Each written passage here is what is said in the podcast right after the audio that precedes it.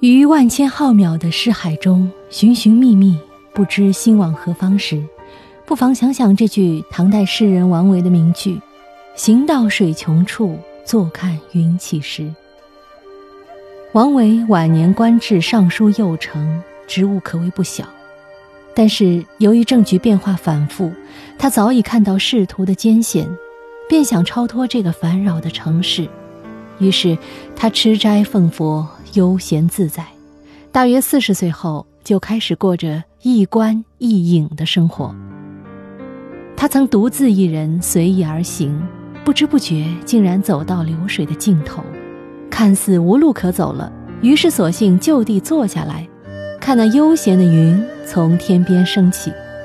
偶然间，他还遇见了山林中的一位老者，自由交谈说笑，毫无拘束，竟然忘了回去的时间。其实，人生境界也是如此。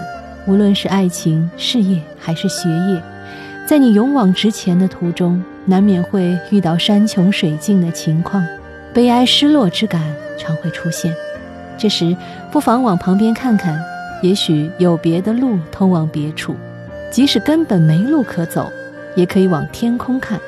虽然身体在绝境中，但是心灵还可以畅游天际。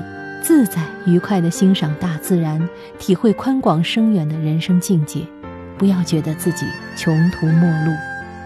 愿我们每一个人遇到行到水穷处的时候，都能够拥有坐看云起时的定力和能力，还有心情。